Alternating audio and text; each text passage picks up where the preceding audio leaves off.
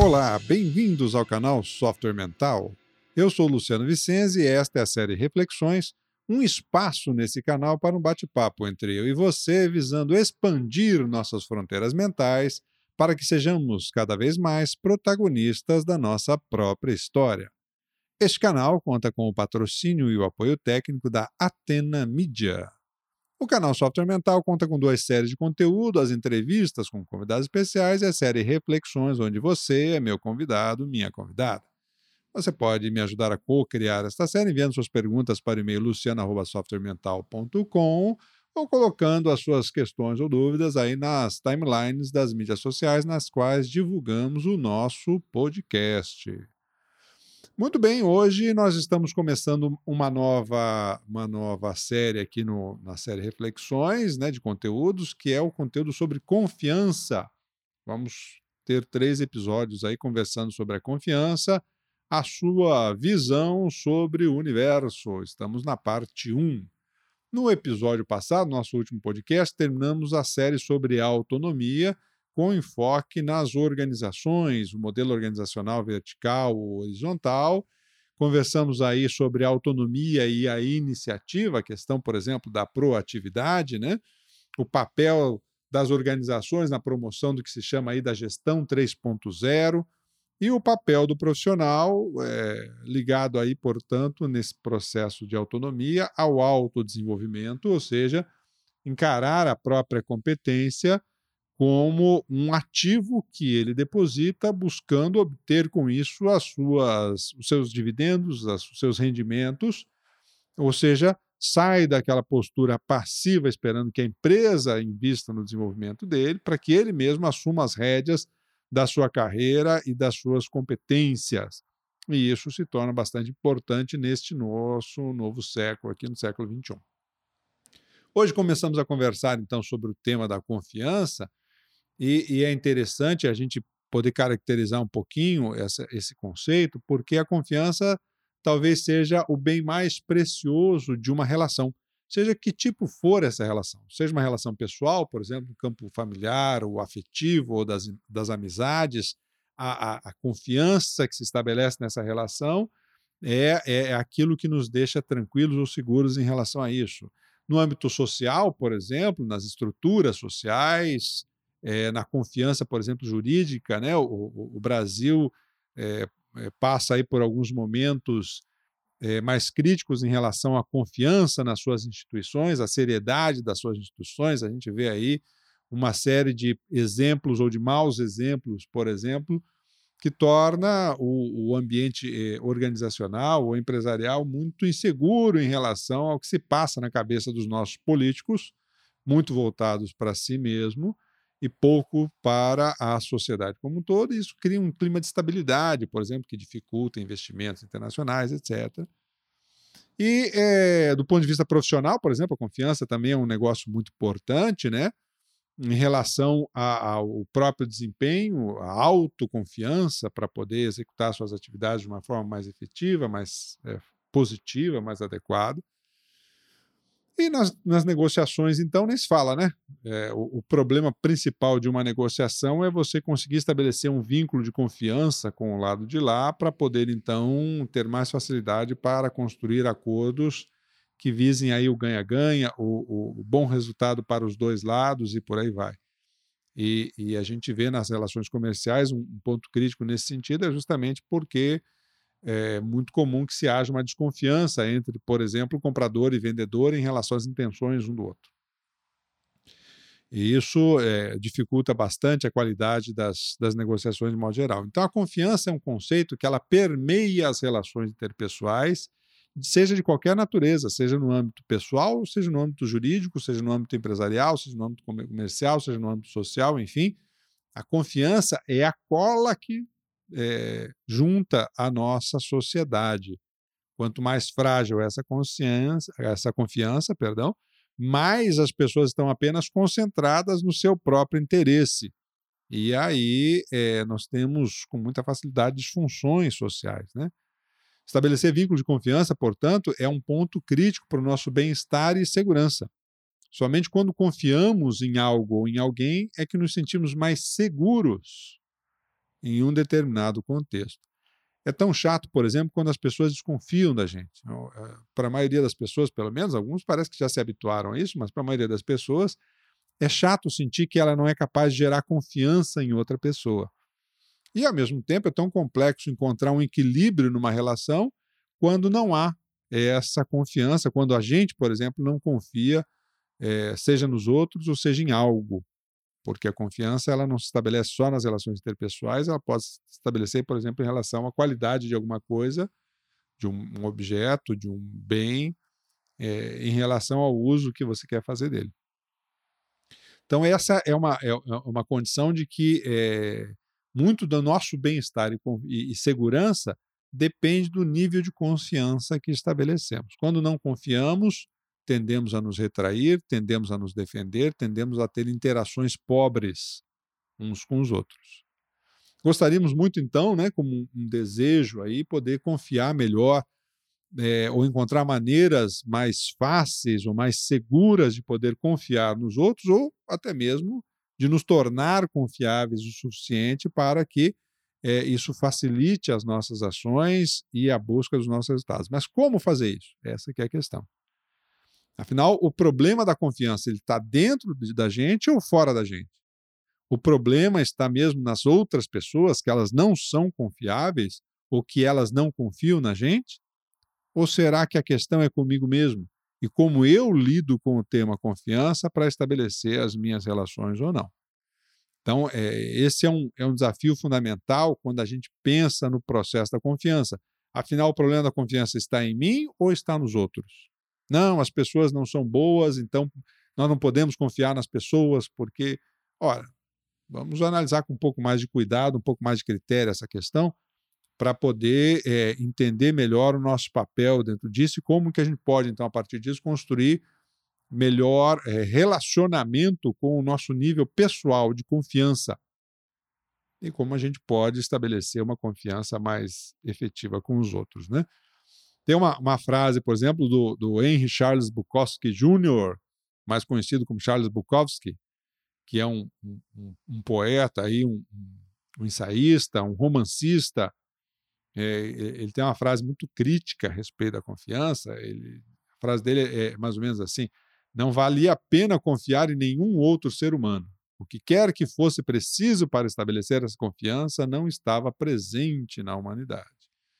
Esse é um, esse é um viés bastante negativo né, que o, o Charles traz aí para a gente sobre é, como estabelecer efetivamente relações de confiança.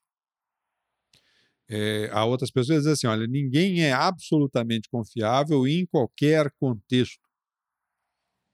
Ou seja, é, conforme o contexto, a pessoa se torna mais confiável, conforme o contexto, ela se torna menos confiável. E isso não quer dizer necessariamente, às vezes, só uma questão de índole. Às vezes é de reação de instinto, por exemplo. Instinto de sobrevivência muitas vezes vem antes de qualquer coisa. E a pessoa, para se manter viva ou sobreviver, pode ser que ela coloque é, ou se veja obrigada a fazer determinadas coisas que para uma pessoa que está de fora esperando um determinado comportamento possa é, gerar uma confusão, uma frustração, uma decepção. E ela estava no momento em que o instinto falou mais alto e engoliu qualquer capacidade consciente de reflexão sobre o que estava fazendo. Então, o conceito fundamental de confiança nos remete muito à segurança. Por exemplo, a nossa paz interior depende fundamentalmente de um bom equilíbrio com o conceito da confiança. A pessoa que ela é muito conflitiva internamente, ou seja, ela tem muitos conflitos internos, está sempre em crise, ela tem muita dificuldade de ter uma relação mais estável com os outros, porque aquilo que a gente fala sempre aqui, vocês já sabem disso, ninguém pode dar o que não tem. Então, se a pessoa está sempre em crise, está sempre em conflito, é óbvio que com os outros também isso vai acontecer, e nas relações que ela estabelece, são relações muitas vezes permeadas aí por crises e conflitos. Principalmente se forem mais próximas. Ah, nível social aí, ou socioso, para a gente conversar sobre o que aconteceu na novela ou no jogo de futebol, ok. Mas na hora que ela precisa de entrar num diálogo mais íntimo para falar realmente de si e, e, e, trocar com alguém nesse sentido, é, vai ter problema. E, e isso é, é bom que a gente lembre, não se restringe apenas ao campo afetivo, por exemplo. Entra em todas aquelas relações que a gente estava falando agora há pouco: social, comercial, empresarial, é, familiar, afetiva, das amizades, profissional. É preciso de encontrar um ponto de equilíbrio aí nesse processo para a gente poder lidar melhor com esse tema da confiança, entender melhor como funciona isso. Então, vamos começar definindo aí o que, que seja o conceito de confiança para a gente trazer um, uma, uma linha comum de percepção sobre o tema. Confiança é uma crença na probidade moral. O que é probidade moral? É a retidão da pessoa, é a confiabilidade moral da pessoa, é aquela pessoa que cumpre os tratos que estabelece. Então, por exemplo, ela, se ela marca alguma coisa contigo, ela cumpre aquilo. É, se a gente marca um horário, ela está lá no horário. E, e normalmente esse, esse nível de, de, de, de probidade é, moral, ela tem muita relação com a, com a pessoa, com ela mesma. Por exemplo, aquela pessoa que ela marca com você um horário e ela não chega no horário, ela tem um problema de confiança na própria ética, no próprio posicionamento, porque ela não dá muito valor à palavra que tem. Sabe aquele, aquela, aquele, aquele, aquela história que a gente diz aí no. no um, foi um acordo no fio do bigode. O acordo no fio do bigode é aqueles assim, não, se o cara deu a palavra dele, está dita, isso não tem volta e não tem duas palavras. Então, se ele marcou contigo tal hora, ele vai estar tal hora. Se ele se comprometeu a fazer tal coisa, ele vai fazer essa tal coisa. Se se comprometeu a fazer tal coisa no prazo, ele vai fazer tal coisa no prazo. Ou seja, você combina, está combinado. Não precisa voltar e ficar voltando em cima do mesmo assunto, porque isso já está combinado. Isso está, tem relação com a probidade moral ou com essa retidão do indivíduo, em primeiro lugar, então, consigo mesmo. Eu cumpro o que eu prometo? Seria uma boa reflexão para a gente pensar nesse sentido. O que eu digo que vou fazer, eu faço? Se eu prometo um padrão de qualidade, eu entrego nesse padrão de qualidade. Se eu prometo um prazo, eu cumpro o prazo. Ou seja, eu dou valor à minha palavra eu dou valor àquilo que eu digo para os outros, eu levo isso a sério, porque se a pessoa não se leva a sério, não adianta esperar que os outros levem ela a sério. Se a própria pessoa não se trata com seriedade em relação aos compromissos que assume, ela mesma não respeita a própria palavra, é difícil que os outros respeitem, né? É, e confiança e respeito são duas palavras ou dois conceitos muito próximos eu não confio em quem eu não respeito. Eu não respeito muito quem eu não confio ou quem eu não acho confiável. Então são duas palavras que dois conceitos que andam muito próximos dentro disso. Então o primeiro nível de, de confiança é eu comigo mesmo. Então é essa entra aí a, a questão da probabilidade moral, que vem alguns conceitos juntos, como sinceridade, por exemplo, da pessoa que fala aquilo que ela pensa, aquilo que ela sente da questão da lealdade, aquela pessoa, então, que se você sabe que ela se comprometeu a fazer, ela vai fazer. Ela é leal aos, aos tratos que ela estabelece. Às vezes as pessoas confundem lealdade com fidelidade, são duas coisas diferentes, a depender do modelo de relação. Né? Hoje a gente discute mais abertamente modelos de relação, por exemplo, afetiva, diferentes é, do que era, por exemplo, no passado, que era sempre uma relação só a dois. Né? Hoje em dia já tem aí vários outros conceitos. É, quem quiser poder é, entender melhor do que a gente está falando aqui, vai lá analisar, segue aí a Regina Navarro Lins, por exemplo, você vai ver uma psicanalista aí que trabalha com vários temas relacionados aí a relações é, pessoais. Enfim, a lealdade. Então, há pessoas que são leais e não são fiéis, e, e, se, é, e se há transparência e sinceridade e o acordo está bom para os dois lados, isso é um problema dos dois lados, deixa eles com eles, com a vida deles. Entra o, o conceito de competência na confiança. Então, por exemplo, eu sou administrador. Aí você chega para mim e diz assim: pô, Luciano, tô com uma dor de dente, velho. E eu digo para você assim: ah, então, peraí, deixa eu dar uma olhada na sua boca. Aí, pô, mas você entende disso? Eu falei: não, mas eu sou uma pessoa bem intencionada. É o suficiente? É, não é, né, velho? Não é. Então não adianta ter boa intenção só, ou ser uma pessoa que cumpre é, os, seus, os seus tratos se você não tiver competência, às vezes, para fazer determinadas coisas. É melhor não assumir esse compromisso. A gente também entra aí um conceito de confiança, então, na descrição de, de uma outra pessoa, ou seja, se você pode contar para ela alguma coisa sua e você confia que ela vai guardar é, aquele, aquele comentário, aquele desabafo, aquela informação com ela mesma, ou seja, se ela tem descrição sobre as coisas que a gente fala. Né? Então, o conceito de confiança, por exemplo, ele não deixa de ser um crédito que a gente dá ao outro, ou é, até certo ponto um ato de fé, vamos dizer assim. Ou seja, é uma crença justamente nessa probidade moral do outro. Né? Ou crença, por exemplo, se for num objeto, a crença que esse objeto não vai falhar na hora que você precisar dele um paraquedas, por exemplo. Então, você, você confia naquele paraquedas ou não confia, velho? Ele, ele, ele, ele foi bem feito o suficiente para cumprir a missão ou não? Paraquedas, carro, qualquer aí, mil, mil exemplos aí, qualquer tipo de equipamento que a gente compre e que a gente quer fazer um uso dele, se ele realmente vai se prestar a esse uso que a gente quer, né? A disposição também tem uma tendência, eh, ela nos, nos, nos permite, né, a confiança nos permite é, desenvolver o que a gente chama de esperança. A esperança é um ato de confiança. A esperança, por exemplo, que é, é tão importante muitas vezes para que a gente mantenha um foco positivo sobre as possibilidades, sobre a realidade, ela é um ato de confiança. Então, confiança, pelo que a gente pode entender aqui, ele é um sentimento, não é uma emoção. A emoção ela é uma reação do instinto, toda emoção é fugaz.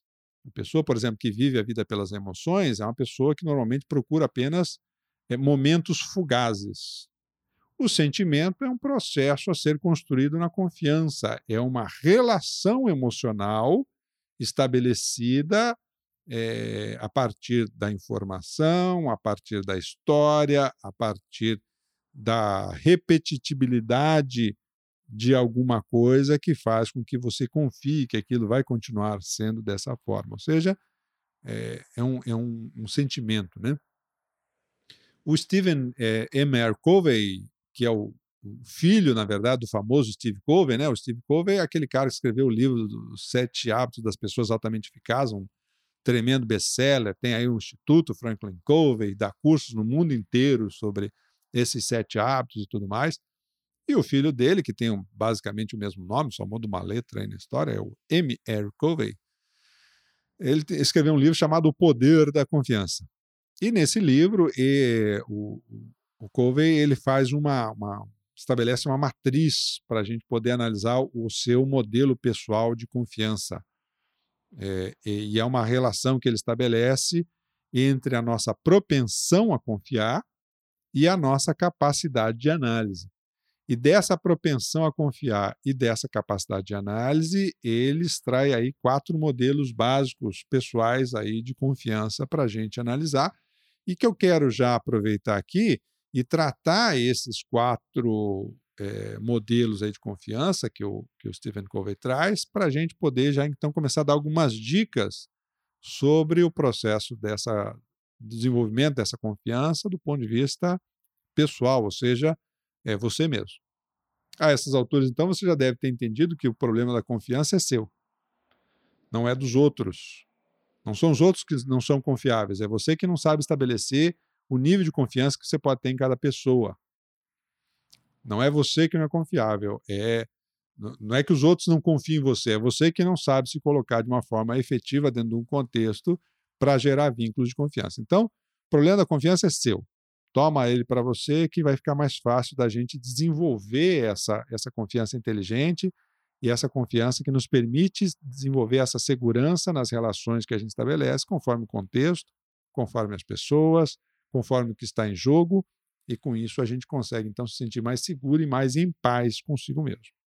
Sempre que a gente depende de alguma coisa externa para se sentir bem, a chance de você se frustrar é bem maior.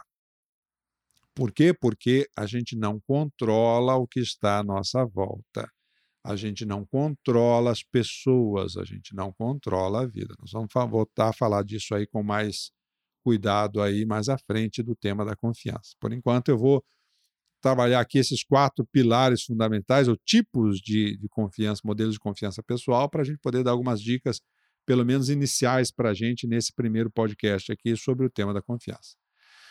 Então, nessa relação da matriz aí do Covey, né, um primeiro modelo que ele fala é da ingenuidade, aquela pessoa que ela é ingênua, mais pautada aí na confiança cega. Normalmente é uma pessoa do tipo que ela confia é, mais do que deveria em alguém. Então, esse é um ingênuo. O ingênuo não é um bonitinho, o ingênuo é um bobinho.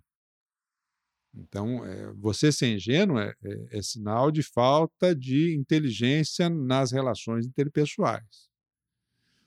O, o ingênuo normalmente é uma pessoa que tem uma alta propensão a confiar e uma baixa capacidade de análise sobre o que está em jogo, é, o contexto, as variáveis envolvidas.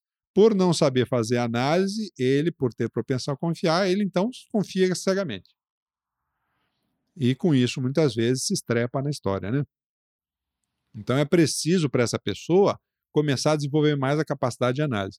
Capacidade de análise você desenvolve trabalhando informação e análise de informações, ou é, reflexão sobre as informações que recebe. A pessoa que ela tem preguiça de pensar, ela vai ter mais dificuldade de sair da ingenuidade. Ela precisa ler, precisa estudar mais e precisa refletir sobre aquilo que está lendo e estudando. Ela precisa ter momentos onde ela pondera mais as coisas. O que é ponderar? Ponderar é colocar peso nas coisas. Isso é ponderar. Então, eu preciso colocar peso nas coisas para saber o que pesa mais, o que tem mais valor, o que tem mais importância. E com isto, eu realizar, a partir disso, realizar as minhas escolhas. Então, essa é a questão da ponderação. Então, se você tem um nível de ingenuidade razoável, é melhor desenvolver mais a sua capacidade de reflexão e de pensamento sobre as informações que recebe. E informação, hoje em dia, minha gente, é o que não falta no mundo. Pelo contrário, nós temos, às vezes, excesso de informação.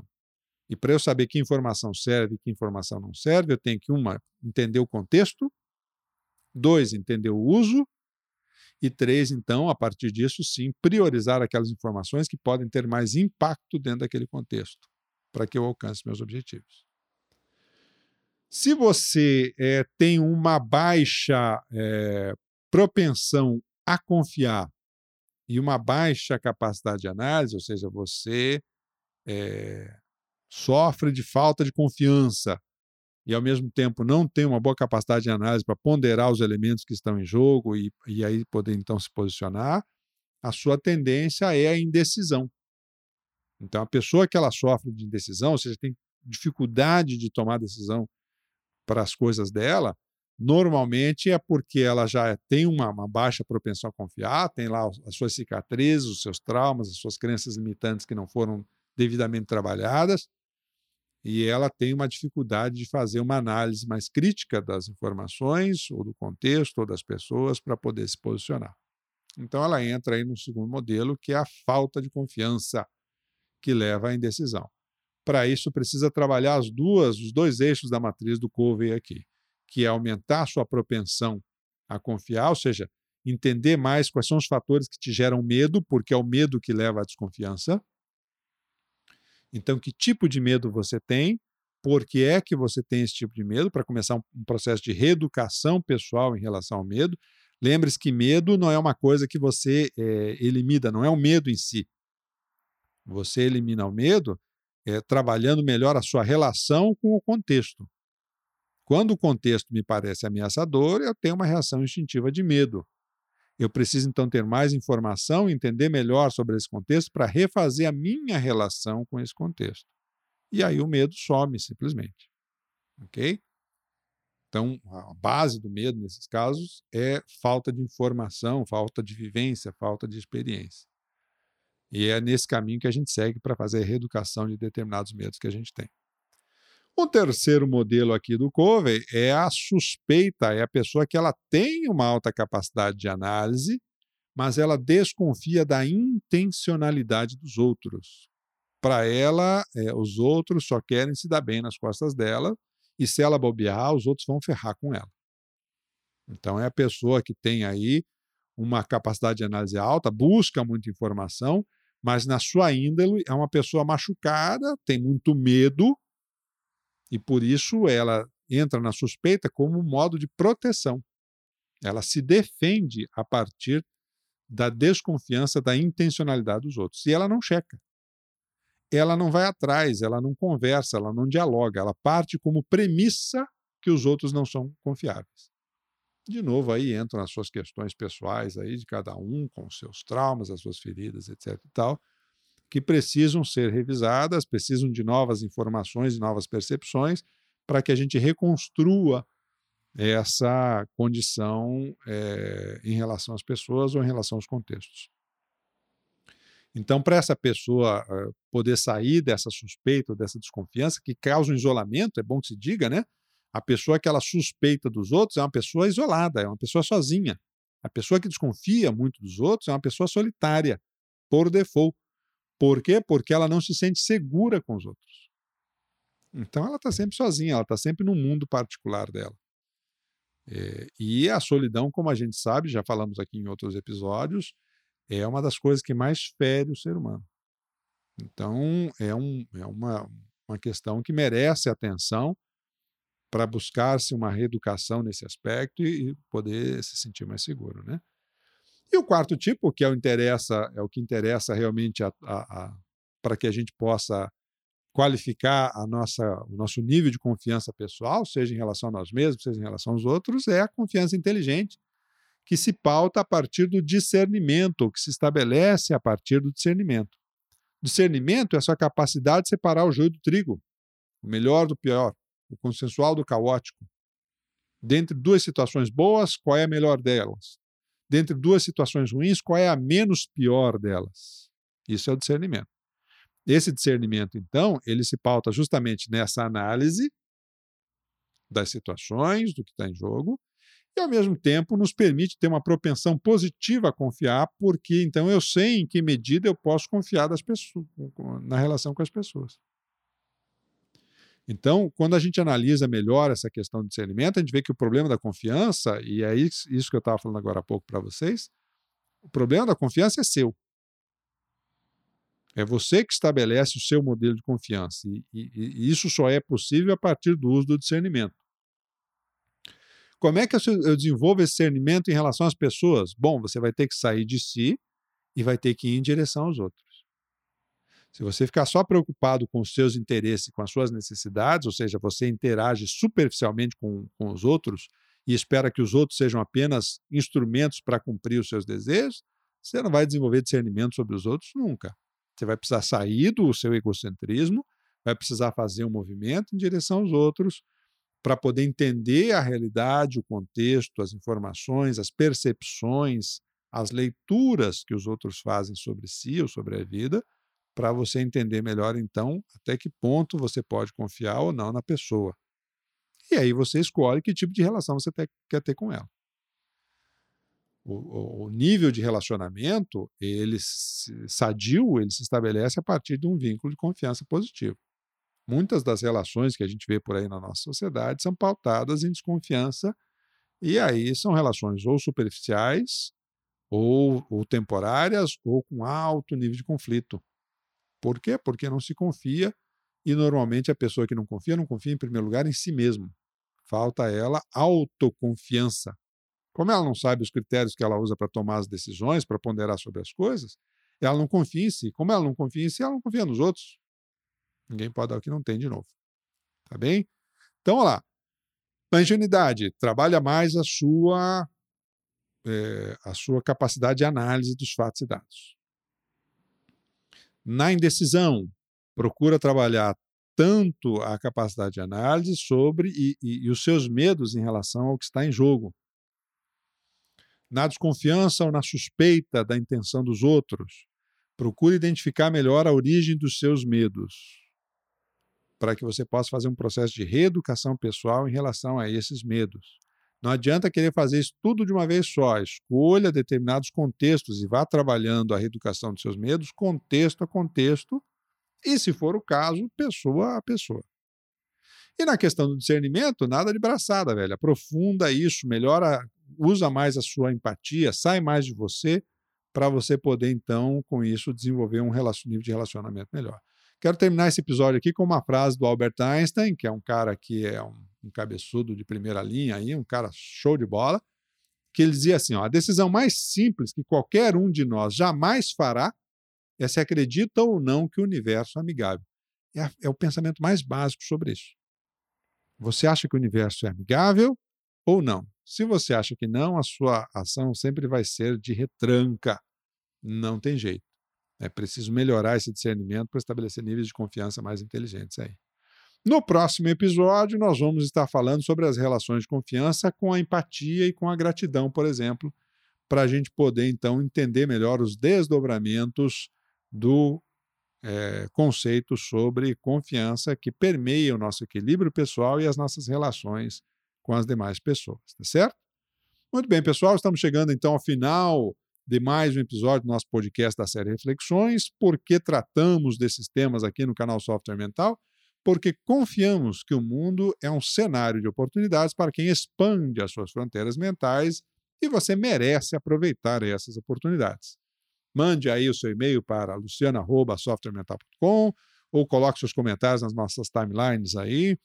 Curta os nossos podcasts, se inscreva no nosso canal do YouTube, isso sempre nos ajuda. Um grande abraço e até o próximo episódio.